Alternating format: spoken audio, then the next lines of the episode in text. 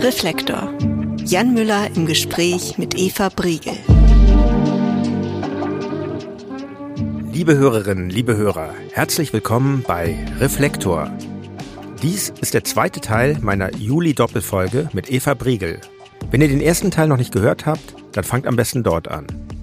Im zweiten Teil wollte ich von Eva mehr über die Schwierigkeiten wissen, den Frauen in der immer noch sehr männerdominierten Popwelt ausgesetzt sind.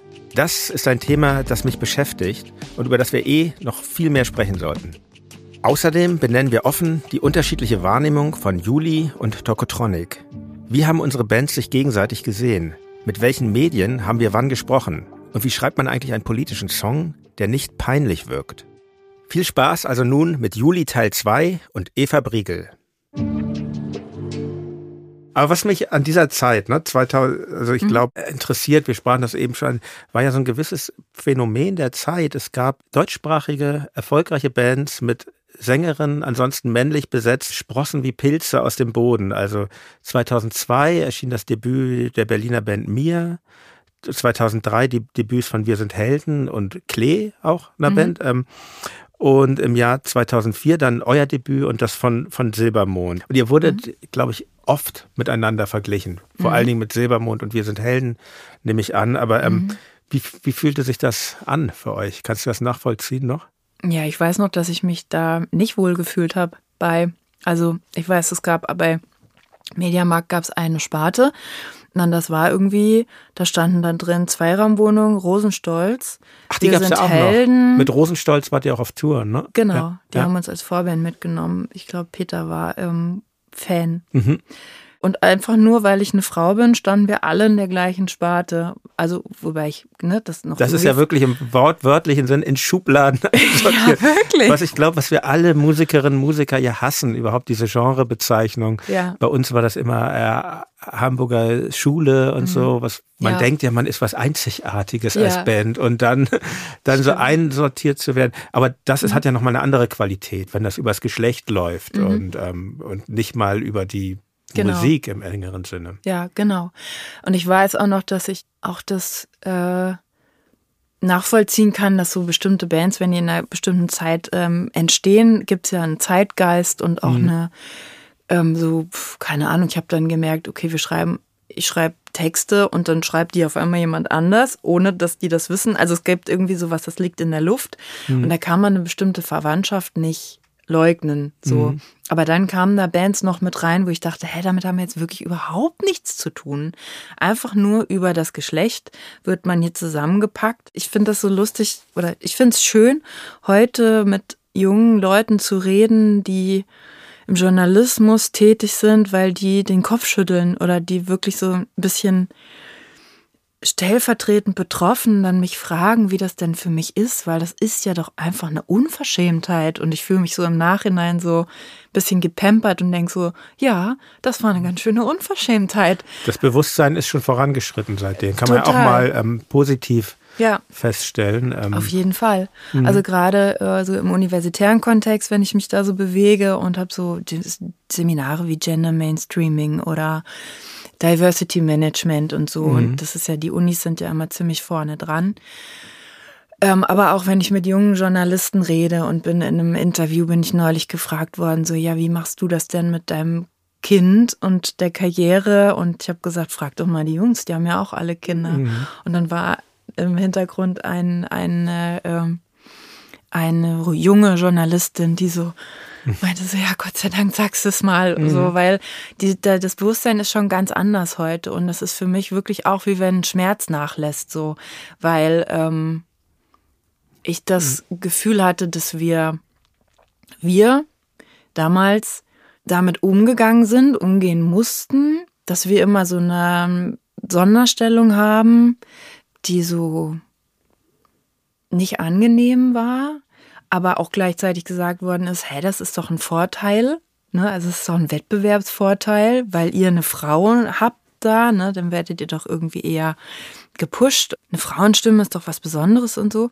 Und ich das unangenehm fand und diese Sonderstellung auch, dass das dann Frauenbands sind oder eine Frauenmusik oder äh, Texte anders gelesen werden oder so. Also dass es immer diesen diesen, diesen, diese Ecke da gibt. Ich fand das irgendwie immer blöd und merke jetzt, wo dieser, wo diese Aufmerksamkeit da drauf ist, dass sie, das so ist, dass sich mein Gefühl, was ich immer hatte, so bestätigt, so dass mhm. ich denke, ja, das war wirklich oft offensichtlich nicht richtig, dass das so gemacht worden ist. Und mal jetzt von der anderen Seite rangegangen, ne? wenn du sagst, es ist auch eine Sache des, des Bewusstseins, ähm, wie das wahrgenommen wird. Mhm. Aber äh, wenn ich jetzt mal in der Zeit zurückgehe, in diese Nullerjahre und ähm, im populären Bereich mal schaue, also im Underground mhm. war es vielleicht anders, aber wenn ich im populären Bereich mal schaue, wo, wo ist denn eine Band ähm, mit einer Gitarristin, einer mhm. Schlagzeugerin? Man findet da wenig ja. tatsächlich. Und wie erklärst du dir das, dass das eigentlich fast immer so war? Ich meine, das geht von einer Band aus, die ich, die ich sehr liebe, äh, glaube ich, dieses Modell von, von Blondie um Debbie mhm. Harry und dann gab es in Deutschland, wir erwähnten sie schon, Nena. Aber warum ist das so oft so, dass, dass eine Sängerin wird nach mhm. vorne gestellt und dann drei, vier, fünf, ne, drei, vier rockende Herren mhm. im Hintergrund? Was, was glaubst du? Hat dieses Modell auch mit dem Bewusstsein zu tun? Ich glaube, das ist multifaktoriell, mhm. wie man sagt in der Psychologie. Also sehr schön. Ähm, das Einerseits ist Musik, so wie ich die jetzt so kennengelernt habe, seit wir angefangen haben, extrem verknüpft mit Technik, also diese mhm. ganze Aufnahmetechnik und so. Mhm. Ich habe mich da mal rangewagt und habe total schnell gedacht, das macht mir keinen Spaß. Also mhm. ich liebe Musik, ich liebe Gitarre und Klavier, aber schon eine Loopstation finde ich irgendwie macht mir einfach keine Freude, mich da rein zu nörden. Schreckliches so. Instrument, möchte ich mal hier sagen. Ich hoffe, dass das bald so richtig aus der Mode kommt. Als das irgendwie losging mit mit wie hieß der, Arcade Fire und diesen, diesen Geiger, der dann sich ja. so, da dachte ich, was für ein Stress. Jetzt müssen die sich selbst aufnehmen beim Konzert und also ja, das ist ja die, ja, totale, wobei, ja, Entschuldigung, äh, ich wollte es gibt Feist, es gibt eine geile Feistaufnahme, okay. wo die sich wirklich so 500 mhm. Feists mhm. übereinander ja. schichten, so muss man aber auch sich sehr gerne mögen, wenn man das macht. ja. Aber, aber genau, dieser, diese Neigung zur Technik, die ich mhm. übrigens auch überhaupt nicht habe, ah, aber, aber das haben natürlich eher mhm. Männer als Frauen gehabt. Ich glaube, das wandelt sich auch so ein bisschen. Ist ja Gott auch, sei Dank. So, ne? glaube ich, so ein bisschen sozial konstruiert. Das ist ja. halt, merke ich jetzt, wo ich eine Tochter habe, dass ja. ich merke, okay, das wird ganz klar, ist der Default des äh, Jungs Technik und Mädchen nicht. Mhm. Wir haben das versucht, irgendwie rauszuhalten aus unserer Erziehung. Ja. So und haben immer alles angeboten, aber mhm. meine Tochter hat sich relativ schnell einsortiert in diese Sparte, ich möchte keine Technik. Ja. Ich weiß nicht wieso. Ist nicht so, dass wir ihr das nicht angeboten haben. Ich glaube aber, dass, also meine Cousine zum Beispiel hat drei Jungs, die machen total viel Musik. Die haben immer, die hatten so eine limitierte Bildschirmzeit, aber mhm. Musik machen am Rechner war immer in Ordnung und dadurch haben die halt die ganze Zeit am Bildschirm gehangen. Ja, wer weiß, was die wirklich gemacht haben. Ja, kann sein. Also die sind super, super fit, was so ja. Aufnahmetechnik und diese Programme und so angeht und äh, ich habe dieses, dieses dieses Bedürfnis jetzt bei Frauen seltener gespürt. So, ob es sozial konstruiert ist oder nicht, weiß ich nicht. Wahrscheinlich ist es auch so angelegt, dass Jungs dafür mehr Props bekommen. Keine Ahnung. Auf jeden mhm. Fall kenne ich mehr Frauen, die sagen, es interessiert mich einfach nicht. Und dadurch ist ja so ein Zugang auch ein bisschen versperrt zu so einer Selbstaufnahme. Also, dass Bands sich selber aufnehmen, dass man sich selbst mit GarageBand aufnimmt, dass man irgendwie über Magic Music Makers oder über sowas mhm. in, in dieses Recording-Ding reinkommt. Und dadurch ist man dann sehr angewiesen auf andere Musiker, die vielleicht autark vor ihrem Laptop vor sich hin wursteln, man weiß es nicht. Also mein Freund ist ja der Gitarrist von der Band Mia, der auch solo sehr viel macht, auch am Computer und ich merke einfach, wie die, sich Welten erschließen über diesen kleinen Laptop, mhm. dass der da reinfällt und hinter diesem Bildschirm sind Welten, Bands, Projekte, die ich nicht überblicken kann, einfach nur durch diesen Zugang über das Gerät. Ja. Das ist, glaube ich, die eine Sache. Und die andere Sache ist, das finde ich, ich fand es immer ungerecht, dass Frauen unter so einem Brennglas liegen, wenn sie Musik machen. Also dieser, dieser, dieser, dieser kurze Link, bei Alice Merton habe ich das mal mitgekriegt. Ich nenne jetzt keinen Namen, wer das war, aber ich habe ein Gespräch oder ich war in einem Teil eines Gesprächs, wo jemand sagte, Alice Merton, wer machten die? Und dann Krass. hieß es. Übrigens auch bei, zu Gast gewesen bei mir bei ja, Reflektor. Tolle Musikerin. ja. ja Genau. Wer macht denn die? Wer macht denn die? Und dann hieß es ja Nico Rebscher, ach so, der macht das. Ne? Ja, das würde sich beim Mann äh, nicht so schnell jemand erlauben. Das so, ne? ist überhaupt nicht im Kopf. Das ist überhaupt keine Denkstruktur bei einer Frau. Gerade wenn sie vorne steht, fragt man sich, wer macht das? Und dann ist auch impliziert gleich, ja, die steht davor, die macht vielleicht so ein bisschen was. Also mal ein paar Chöre oder mal, vielleicht spielt die sogar Gitarre. Aber den, der eigentliche, das eigentliche Mastermind ist wahrscheinlich ein Typ im Hintergrund. So. Und ähm, das ist so ein, ähm, das ist so ein Ding, wo ich jetzt merke, junge Musikerinnen gehen dem aus dem Weg gezwungenermaßen, indem sie alles selber machen. Und erst dann gibt es wirklich Hochachtung für eine Künstlerin, wenn die sagen, ich mache alles, ich habe alles selber in der Hand. Am besten haben die noch ihr Label und noch ihren Verlag und haben alle ist eine Instrumente selber eingespielt. Und so, und ich, ich habe da größte Hochachtung davor, aber ich finde das eine unfassbare Überforderung einfach. Das ist Ne? eine sehr interessante These, die bestimmt auch richtig ist, die du da nennst. Ja. Aber ich glaube auch daran, dass sich das ändert. Also Mhm. beobachte ja nun, oder wir beobachten ja die Musik schon über eine Mhm. Zeit. Da hat sich ja sehr viel verändert, glaube ich. Und wenn Mhm. man mal rausgeht aus dem Gitarrenbereich und vielleicht auch international guckt und im R&B und so und Ich muss dir leider sagen, ich habe gerade für Diversity Management ein Essay geschrieben über Ja. das Thema Frauen in der Rock- Ja. und Popmusik und Ja. äh, bei der alle bei der GEMA gemeldeten Songs, die Songs, die alleine in weiblicher Autorenschaft liegen, sind unter ein Prozent. wirklich. Ja. Und Tendenz Oh Gott, jetzt fallend. zerstörst du meine Illusionen hier. Tendenz fallend auch. ja, ne? es waren Und das- 2005, waren es noch 5 Prozent. Wie, das ist jetzt weltweit oder äh, das ist aber Deutschland? GEMA. dann? GEMA, genau. Mhm. Ähm, So, ich wollte jetzt gerade Beyoncé und solche Künstlerinnen nennen. Naja, da und- sind ja meistens in der Autorenschaft 30 Leute oder so. Hm. Also bei Beyoncé, da schreibt ja wirklich eine ganze drei Fußballmannschaften mit. Das muss man sich ja aber sie hat den Hut auf, muss man ja schon sagen. So, und, er ähm, wird auf jeden Fall so äh, transportiert und ist auch Teil des Brands, glaube Mhm. ich. Das, die Marke Beyoncé funktioniert hauptsächlich darüber, dass man sagt, sie ist Queen Bee und sie hat den Hut auf und sie ist auch diejenige, die zuteilt. Aber das ist, glaube ich, auch ein großer, das war auch ein Stück Arbeit, das so Mhm. zu etablieren. Also deutschlandweit ist einfach katastrophal. Also was auf den Festivalbühnen passiert, da sind nur kleine Festivals, die sich da ein bisschen bessern. Die großen Festivals werden schlechter. Frauenquote wird schlechter. Die Bassistin von Maneskin, die reißt raus. Das muss man sich mal reinziehen. Dass eine Musikerin irgendwie da zuständig ist für die Quote. Auch Preise, Nominierte für Preise oder die Leute, die die Preise bekommen, man kann du Frauen wirklich mit der Lupe suchen. Die Leute, die in diesen Gremien sitzen, auch im anderen, im E-Bereich, die Leute, die Stipendien vergeben, die Förderungen vergeben. Es ist einfach katastrophal. oh Gott, das ist ja, du zerstörst mir hier die Illusion. Ich dachte, Sorry. ja, aber gut, ich gebe die Hoffnung nicht auf. Ich glaube, das Bewusstsein wächst zumindest.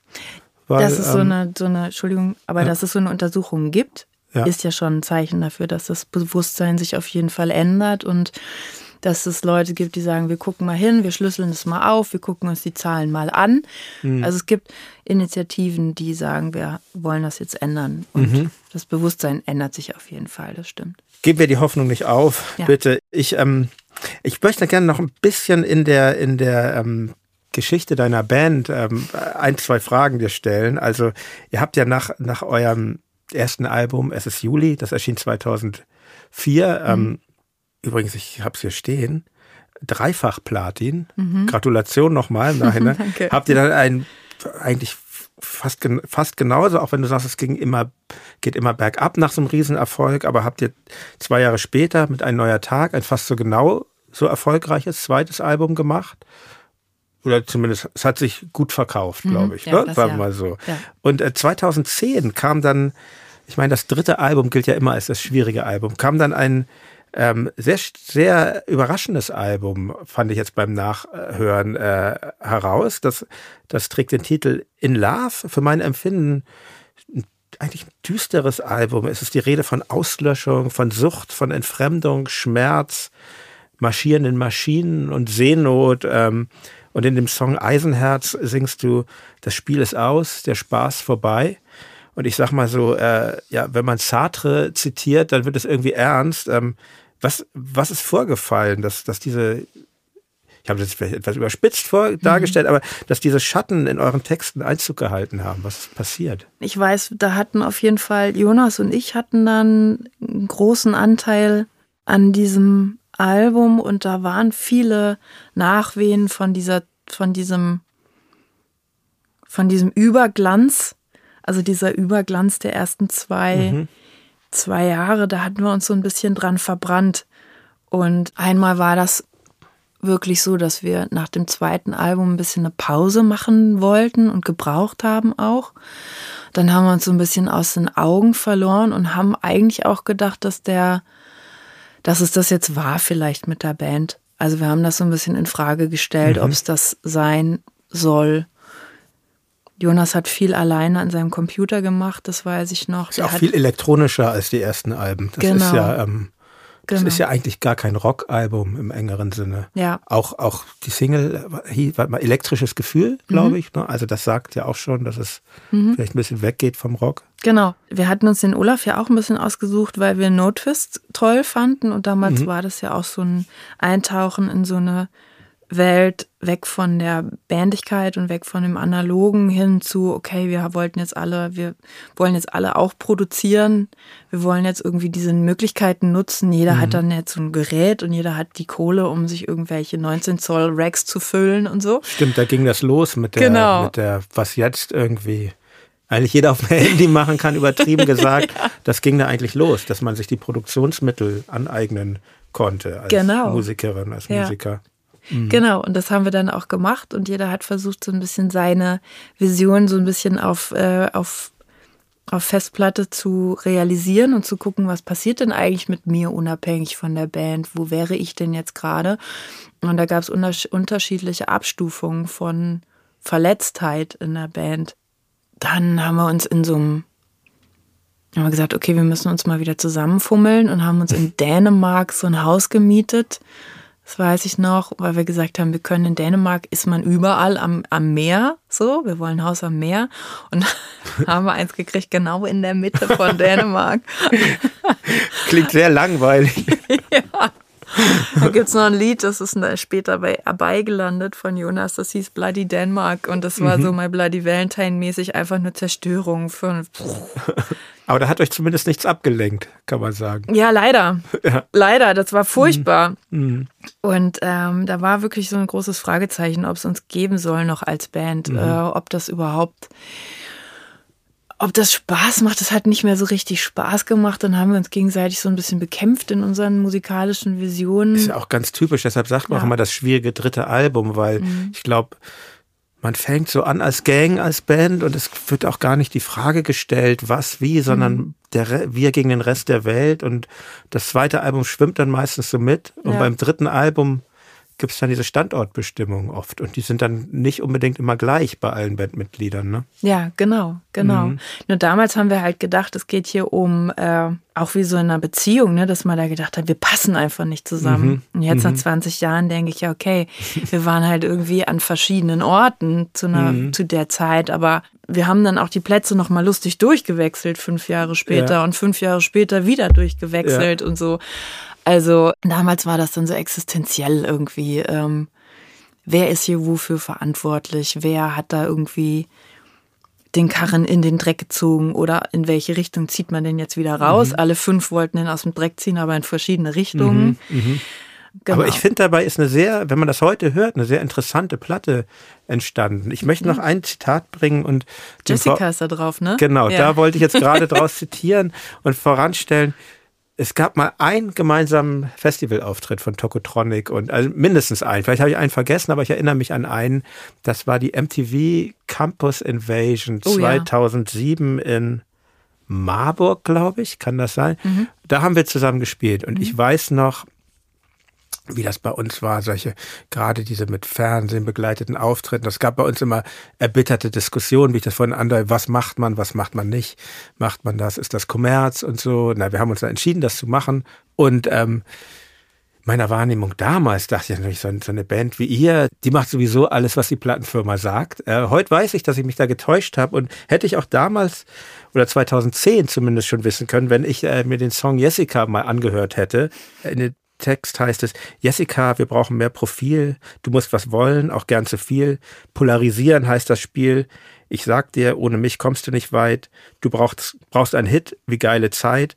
Und ich weiß, wie man sowas schreibt. Mhm. Also mal ehrlich, äh, hat die Plattenfirma damals sehr genervt?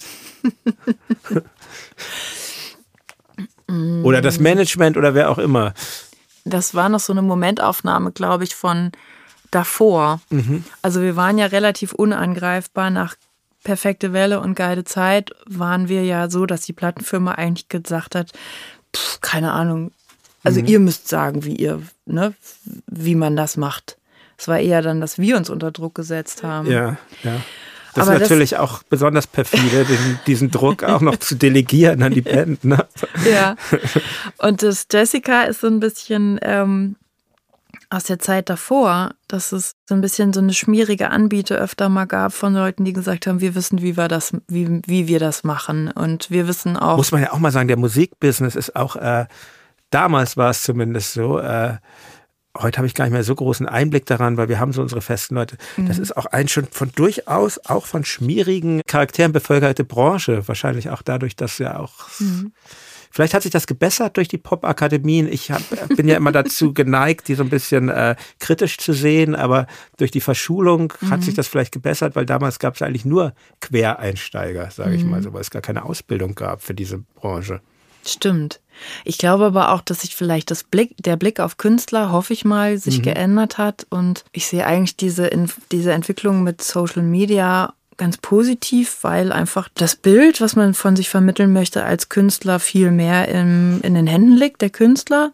Mhm. Also wir haben das noch so erlebt, dass man dann halt in eine Show gegangen ist und wir gesagt haben, okay, pff, wir äh, inszenieren uns da jetzt, wie wir sind, was sollen die da groß machen? Und ja. aber im Schnitt liegt halt einfach auch viel Macht, ja. ne? Also dass dann Sachen, die man sagt, einfach weggeschnitten werden oder wir nicht, nicht am Ende nicht die Hoheit darüber hatten, wie hm. das transportiert wird und wie, wie man hast da du denn das wahrgenommen zum Beispiel? Es gab doch bestimmt auch wahnsinnig viel Bravo-Artikel und Pop-Rock und wie diese ganzen Zeitschriften. Mhm ähm, wie ich vorhin schon meinte, da stand ja eigentlich nur für meinen Wahlen nur, nur Quatsch drin. Und, Total, äh, ja. Wie hast du das, wie hast du das denn wahrgenommen? Hast du gesagt, okay, ist der Preis, den man bezahlt, um so breit wahrgenommen zu werden? Oder mhm. hat dich das auch geärgert? Weil ich nehme an, mhm. die Berichterstattung da hat sich wahrscheinlich auch sehr auf dich fokussiert als Sängerin und ähm, Nee, äh, gar nee? nicht. Ah, Tatsächlich ja, okay. war das eher so, dass wir so ein bisschen wie so eine Art Boygroup da aufgezogen mhm. worden sind, weil die Jungs ja so hübsch waren. Ach und so. dann war das immer so der sportliche Sportliche, Didi ist der Sportliche und äh, Jonas ist der Nachdenkliche und mhm. Simon ist der Hübsche. Und Didi hat gesagt, meine Hobbys sind Shoppen und chinesisch essen. Einfach frei erfunden. Einfach frei erfunden. Irgendwie schreiben wir dem dann mal irgendwie so eine Hobbys dahin. Ein schönes Hobby, chinesisch essen. Echt und shoppen. Ich glaube, Marcel war der Shopper und bei ja. ihm war es Computer oder so. Ja. Aber wie, also, wie seid ihr damit umgegangen? Wie bist du damit umgegangen? Ich, wir sind da rein mit dem äh, Ding, dass ich, auch Olaf damals meinte, ey, Bravo ist total geil. Das ist irgendwie die, das Medium, da waren die Beatles drin, da waren irgendwie, das ist die große Musikzeitschrift für, für Teenies. Mhm. So, ne? Und ich war so, äh, Bravo, ich mhm. weiß nicht, ey, guck da mal rein. Und Olaf war so, scheißegal, das ist das Medium. So, ne? Mhm. Und ähm, wer alles ein Bravo-Otto geworden hat, jetzt stellt euch mal nicht so an ja, wir sind dann immer so ein bisschen mehr meander zwischen, ja, das Format wird uns irgendwie verändern oder uns irgendwie nicht so mhm. abbilden, wie wir sind. Und auf der anderen Seite aber auch so, ja, aber wir sind doch wir. Das ist doch äh, vom Kontext losgelöst, wie wir sind. Also wir können, haben das doch sowieso nicht in der Hand, wer dann später über uns berichtet. Jetzt können wir uns natürlich auch zieren und anstellen.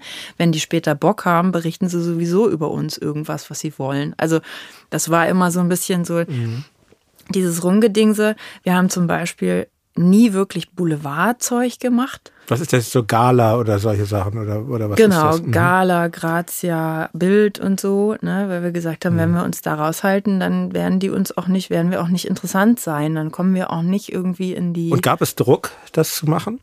Nee, aber wir hatten mal ein, ein Erlebnis mit der Bild, wo ich wirklich rotzbesoffen auf der Krone jemand mich fotografiert hat, so aus vom der 1 Live, ja. genau, Mhm. so aus der Hüfte, Mhm. was eigentlich verboten war. Ab zwölf sollten die Kameras da aus sein und jemand hat mich so äh, erwischt irgendwie von Bildredakteur und da war ich dann fett in der Zeitung, rotzbesoffen mit einer Freundin von mir. Das war aber Gott sei Dank das einzige Mal. Ja. Und wir haben gemerkt, die finden uns gar nicht so wahnsinnig interessant, weil wenn wir da nicht drinne sind, dann sind wir für die Bildzeitungsleser eben auch nicht interessant. Das hat mir Angst gemacht, weil damals kamen gerade so Handykameras auf und da gab es so eine Initiative von der Bild auch, werde Bildzeitungsreporter, also schick irgendwie kompromittierende Fotos ein von Leuten und krieg dafür irgendwie 300 Euro oder so Ah, ja, ich erinnere mich. dass Mhm. man so ein bisschen zum Abschluss freigegeben war. Und ich Mhm. dachte, okay, wenn ich hier aufs Klo gehe und jemand schiebt sein Handy da unten drunter durch, also ich habe wirklich mich total gefühlt, wie jederzeit kann irgendwo irgendjemand alles fotografieren und es kann da landen. So.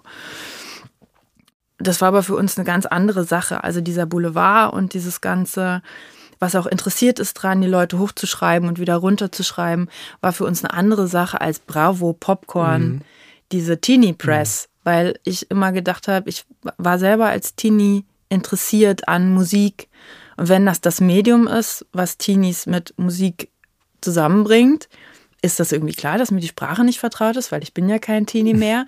Aber wir gucken dann mal. So. Und dann, ja, war das irgendwie zwei, dreimal auch, ist das ein bisschen in die Hose gegangen, dass wir dann im Schwimmbad waren und die waren dann ein bisschen, bisschen, ähm, ja, aber warum jetzt nicht im Bikini? Verstehen wir irgendwie nicht. Wir sind doch schon im Das Schwimmbad ist schon sehr übergriffig.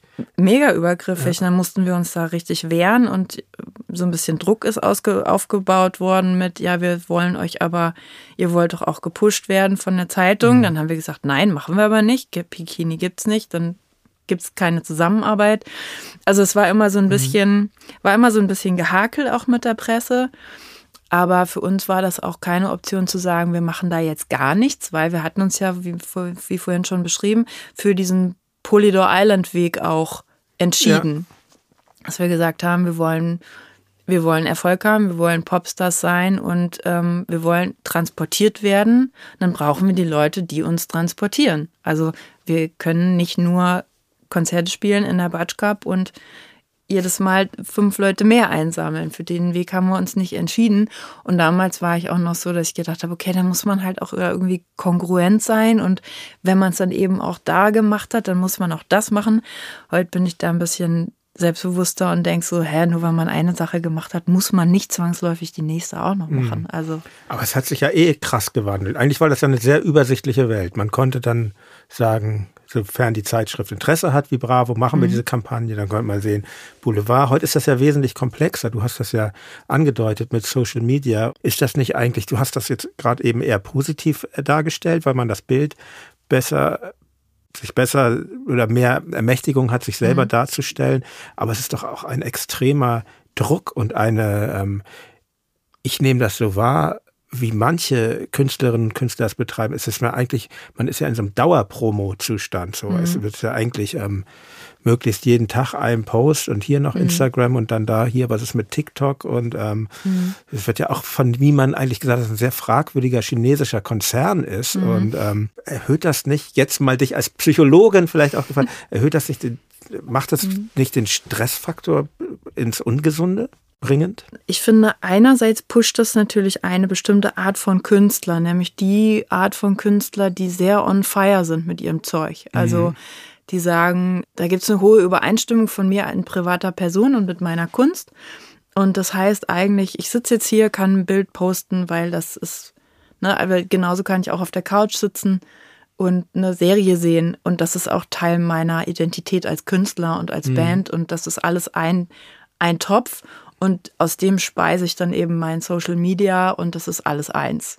gibt ja auch Künstlerinnen, Künstler, die ihre Kinder posten. So. Also ich meine, das, das finde ich so ein ganz gutes Beispiel immer, dass es fast grenzenlos ist für manche äh, Ja. Leute. So. Ja. Und das ist halt dieser, da merke ich, dass halt so Künstler vielleicht, die sagen, ich mache meine Kunst und bin eher darauf angewiesen, dass jemand mich betrachtet.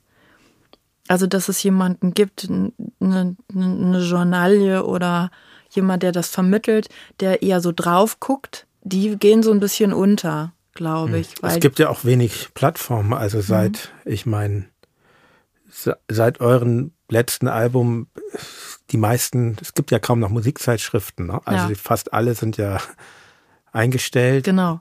Und das ist halt auch ein Medium, was eigentlich nur funktioniert, wenn, also das kannst du schlecht manipulieren oder schlecht faken. So, es gibt ja dann große Agenturen oder ganze Abteilungen, die sagen, okay, wir machen diesen Social Media Content für die Künstler. Mhm. Aber ich finde, dass man relativ schnell merkt, wenn das der Künstler gar nicht selber macht. Und das haben die mittlerweile auch geschnallt. Mhm. Deswegen ist der Druck auf den Künstler total groß dass der das selber mhm. machen soll. Das ist die Aufgabe, ein gesundes Verhältnis dazu mhm. zu entwickeln, weil äh, ich sag mal, die wenigsten Bands, Künstlerinnen, Künstler können sich das wirklich mhm. erlauben, muss man mal sagen, mhm. nicht teilzunehmen. Ja. Was weiß ich, wir nehmen uns auch den Luxus, kein TikTok zu machen als mhm. Band.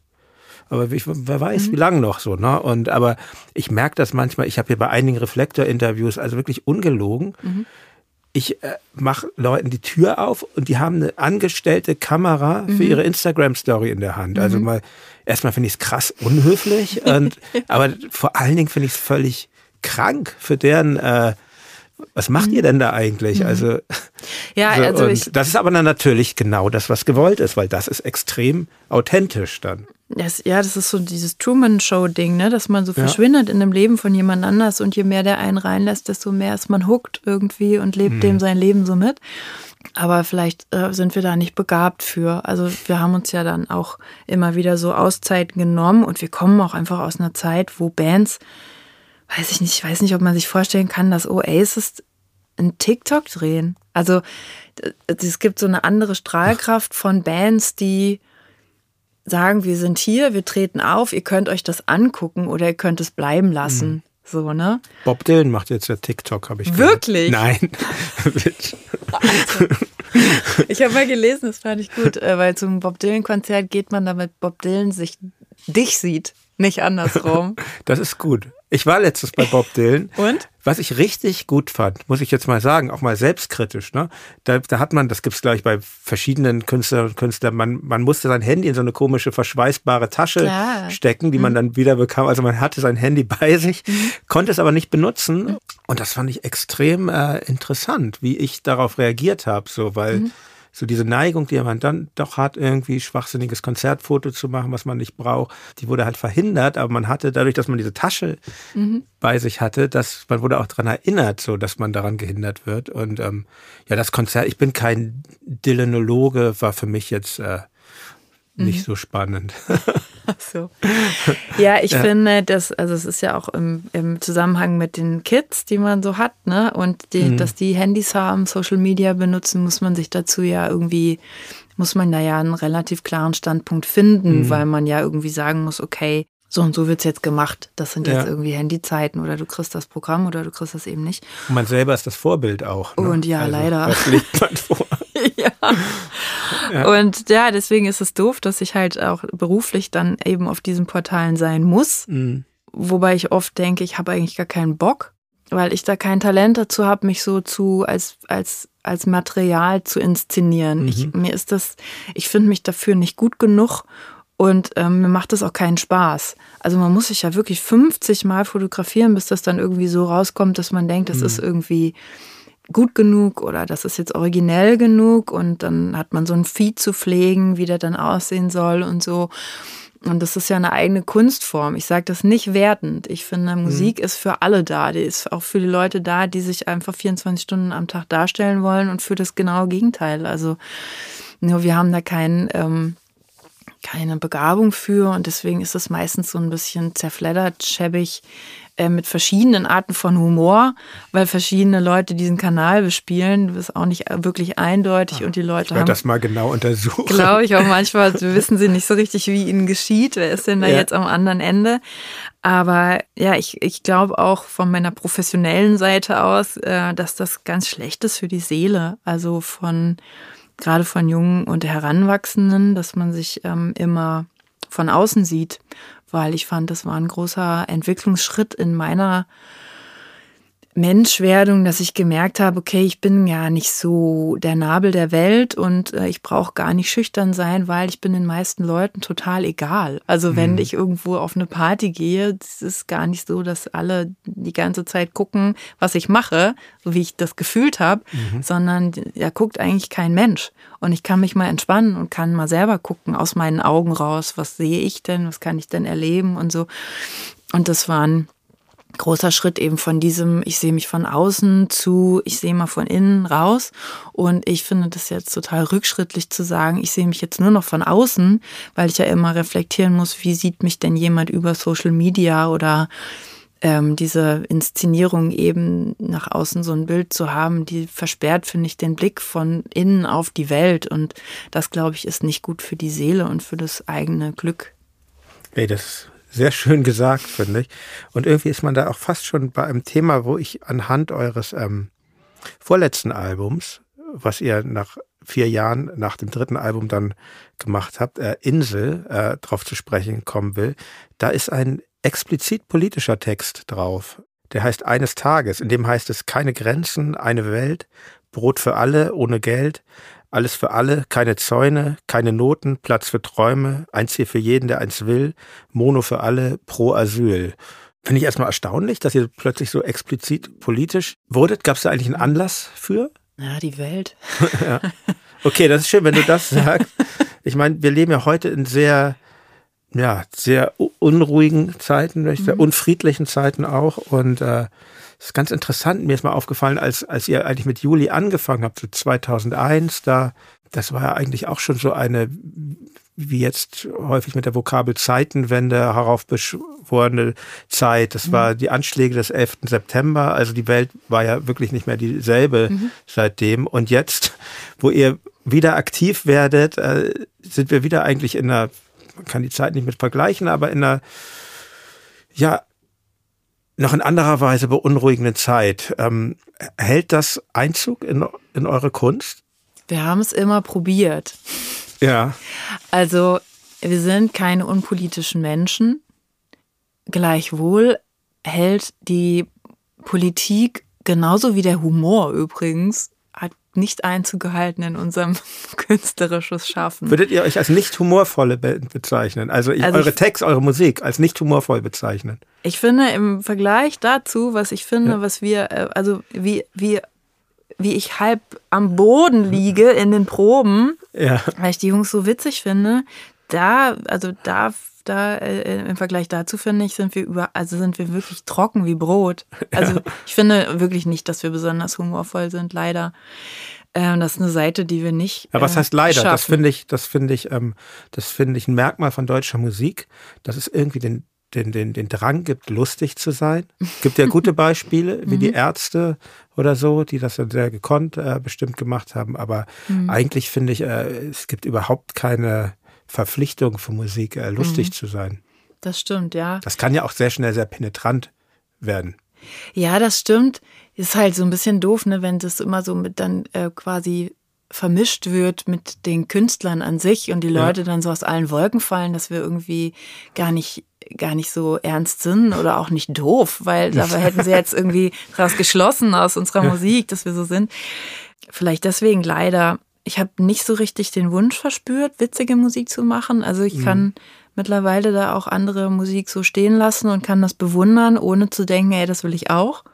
Bei, bei politischen Texten oder bei, ich sag mal, Engagement mhm. ist ein bisschen was anderes. Sind immer damit konfrontiert worden, dass Leute sagen, wieso engagiert ihr euch nicht mehr? Oder wieso seid ihr denn nicht politischer? Oder wieso seid ihr denn nicht so wie, Klammer auf, meine Lieblingsband, so, ne? Also Leute kommen und sagen, warum seid ihr nicht ich weiß, es gab mal einen Artikel in der FAZ, glaube ich, vom Erik Pfeil, der dann schrieb, ja, warum ist denn diese Band so, wie sie ist und nicht so wie meine Lieblingsband Tokotronic?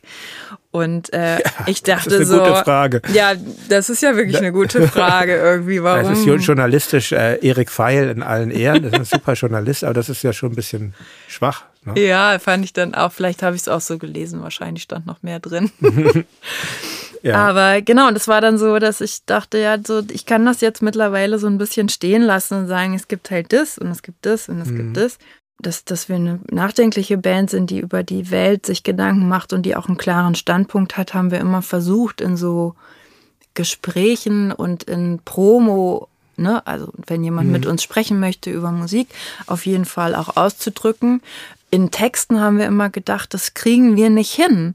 Also diese Komplexität von Themen kriegen wir nicht eingedampft auf so einen Popsong. Also mir ist es zumindest nicht gelungen. Ich habe das versucht und diese Verdichtung ist mir nicht gelungen, dass ich wirklich das Gefühl hatte, ich habe jetzt das, was ich sagen möchte, da wirklich so eingedampft, dass ich sage, das ist es jetzt. Oder es gibt ähm, ja auch ähm, sehr viele negative Beispiele für politisch gewollte Musik, sagen wir mal so. Also ich glaube, das ist sehr schwer, das ist sehr schwer zu machen. Es ist super schwer und es ist immer dann, finde ich, es geht gerade, oder es geht dann, wenn die Leute, wenn man versucht, ein Gefühl, was man hat, zu greifen, dann finde ich, ist es ähm, für mich besser ertragbar, als wenn jemand sagt, ich habe jetzt wirklich sehr lange nachgedacht und das, was ich zu dem Thema zu sagen habe, ist jetzt aber auch wirklich, da ist dann jetzt auch Ende der Fahnenstange, da kann jetzt keiner mehr drüber, weil mhm. ich habe es jetzt so aufgeschrieben, wie es jetzt wirklich ist. Und da habe ich immer keinen Bock drauf, weil das, äh, finde ich, ist so eine so eine Riesenkeule, wo man sagt, so, ich bin jetzt aber die schlauste Band und ich hau jetzt ganz oben drauf und da kann jetzt keiner mehr zu dem Thema was sagen. Ich mache da jetzt so einen Nagel rein und dann macht das keiner mehr auf die Kiste. Und solange man nicht der ist mit dem letzten Nagel, ist man nicht gut. So. Also wir sind da immer noch dran tatsächlich und manchmal gelingt es uns eben wie bei eines Tages, dass wir sagen, okay, das ist irgendwie ein Gefühl. Das ist halt schön als Manifest äh, formuliert so. Das mhm. ist, glaube ich, ganz genau. gut, weil es so ganz allumfassend dann ist, ne? Ja, ja, auch angreifbar, ne? Mhm. Aber es ist so eine Sache, da haben wir gesagt, da kann man jetzt mit rausgehen, das wird auch vom Grundtenor bleiben. Also wir wollten auch immer was machen, was irgendwie eine Zeitlosigkeit, zumindest wo man denkt, ne, es könnte zeitlos sein. Und was jetzt nicht so in dem einen Moment so mhm. nur gilt, wo man denkt, okay, das altert jetzt irgendwie nicht gut. Also ein Lied zum 11. September oder ein Lied zum, zur Oder-Katastrophe oder so. Ähm das ist, glaube ich, das genau. Das, was viele Hörerinnen und Hörer nicht bedenken, wenn also kluge Ratschläge gegeben werden. Es gibt mhm. bei an uns auch oft den Anspruch, warum seid ihr nicht explizit politischer? Aber, aber genau das ist ja das Ding. Man hat ja immer das Ideal, das vielleicht auch noch in 20 Jahren mhm. spielen zu können, ja. das Lied. Und ähm, ja. genau, das nicht gut altern, das ist ähm, genau, ein guter Punkt. Irgendwie habe ich auch das Gefühl, wir sind in so aufgeklärten Zeiten, dass diese Komplexität, naja, so zumindest habe ich das Gefühl, ich lese über ein Thema, was mich interessiert. Ich werde über so viele Positionen informiert, dass es so schwer ist, einen mhm. Standpunkt zu formulieren, ähm, den ich dann auch wirklich dann in so ein in, in, in, in Gießharz von so, was so ein Lied ja ist, ne, ja. so eingieße und dann bleibt das so. Mhm. Ähm, dass ich das Gefühl habe, ey, das ist für, für andere Zeiten früher war das viel leichter. Also als es weniger Differenzierung gab. Weil genau. ich habe nur gerade verwundert gewesen, als du sagst, aufgeklärte Zeiten, weil ich finde ja, ja, wir sind in aufgeklärten Zeiten, aber es wird ja viel gegen die Aufklärung gearbeitet. Also fangen wir mal an bei bei politischen äh, Parteien wie der AfD oder, oder bei, bei, bei russischer Propaganda oder mhm. so, die hier Einzug hält. Also mhm. es ist, und leider, finde ich, fruchtet das ja auch bei manchen Menschen so. Mhm. Diese, deshalb habe ich da so einen gewissen Pessimismus in letzter Zeit. Und ähm, aber ja, ich hoffe ja. auch, dass. Ich, aber, ja. ja. ich kann dazu ganz schlecht was sagen. Ich höre gerade den, ich höre noch einen zweiten Podcast. Es gibt ja. noch einen Podcast. Die sind alles gesagt Podcast von der Zeit. Ja. Und das ist so ein roter Faden, der sich da durchzieht. Und da gibt es mhm. ganz viele kluge Leute, die alle zu diesem Thema was zu sagen haben. Und äh, mhm. äh, die beruhigendste äh, Stellungnahme dazu fand ich eigentlich, dass man sagt, klar, die Aufklärung also wir leben immer noch in aufgeklärten Zeiten. Mhm. So, dass es, äh, weiß ich nicht, im Mittelalter hatte man nur sein Referenzdorf und wenn da jemand gesagt hat, das ist eine Hexe, dann gab es da keine große Diskussion. Und im ja. Vergleich dazu leben wir noch in sehr aufgeklärten Nein, das stimmt Zeiten. Natürlich. Und das, das ist ganz die, gesund, wenn man die Relation wahrt, auf jeden Fall. Genau, mhm. und dass man auf jeden Fall habe ich schon auch das Gefühl, dass die Wissenschaft so viel Einzug hält in politische Entscheidungen wie jemals zuvor. Auch wieder unter Vorbehalt, ne? Keine Ahnung, ob es wirklich so ist. Ich habe mhm. da so das Gefühl. Aber irgendwie habe ich auch das Gefühl, die Entscheidungs-, also der Druck, die Notwendigkeit, dass es eigentlich noch schneller geht, ist so groß wie nie zuvor, weil wir durch die drohende Klimakatastrophe eigentlich sagen müssen, es müsste jetzt noch viel schneller gehen. Also es müsste noch viel aufgeklärter sein. So, es müsste Aufklärung 5.0 geben und man müsste jetzt eigentlich alles umsetzen, was man so weiß. Und diese ganzen Prozesse ja unglaublich langsam einfach gehen. Ja, da sag, ja, da gebe ich dir recht. Und da denke ich immer so, Gott sei Dank mache ich nur Musik mit so einem kleinen Podcast hier. Und ja. ähm, aber ich möchte vielleicht dann noch sagen, um vielleicht auch noch ein bisschen dem Anlass, nämlich dem aktuellen Album, gerecht zu werden. Ich möchte den Hörern und Hörern zwei Anspieltipps geben. Einerseits, dass äh, der Sommer ist vorbei, was eigentlich mhm. eine sehr schöne Chanson ist, finde ich. Und mhm. wie gesagt, finde ich auch einen tollen Text durch diese ja, der Vergangenheit in der Gegenwart durch diesen Wechsel. Und ähm, sehr gut gefällt mir übrigens noch traurige Lieder. Erstmal, weil ich es ja richtig finde, so dass äh, traurige Lieder natürlich was ganz Besonderes auslösen in uns Menschen. Aber ich finde es auch gut arrangiert, dieser, dieser, dieser schleppende Beat. Also mhm. genau, das, das wären meine Anspieltipps von dem Album. Immer eine Single dabei. Dann. Und ja, ansonsten wünsche ich dir und euch alles Gute für die Tour. Super, vielen Dank. Dankeschön. Danke, dass du hier warst. Ja, vielen, vielen Dank. Dank. Das war sehr schön. Danke. Ja, das war, wie ich finde, ein wirklich schönes Gespräch. Und für mich war es auch wirklich sehr spannend, mich mal mit einer Band auseinanderzusetzen, deren Musik ich früher eher aus dem Weg gegangen bin. Ich habe dabei tatsächlich Songs entdeckt, die ich ausgesprochen schön finde. Ab Mai sind Juli auf Tour. Ein Link zu den Tourdates findet ihr in den Show Notes. Und die nächste Reflektor-Folge gibt es dann auch im Mai, und zwar am Freitag, dem 5. Mai. Ich freue mich auf euch. Euer Jan Müller.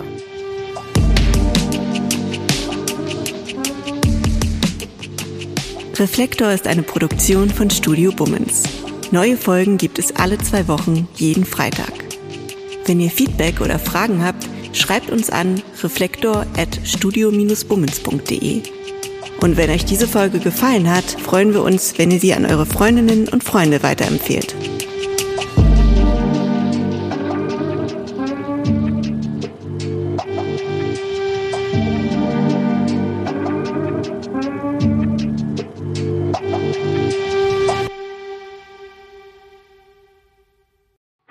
Ich dachte ja, wir machen einen Podcast zusammen, Joko, und dann ähm, hängen wir einfach ab, einmal die Woche, unterhalten uns ein bisschen lustige Alltagsbeobachtung, manchmal politisches ja. Take, dies, das, Feierabend.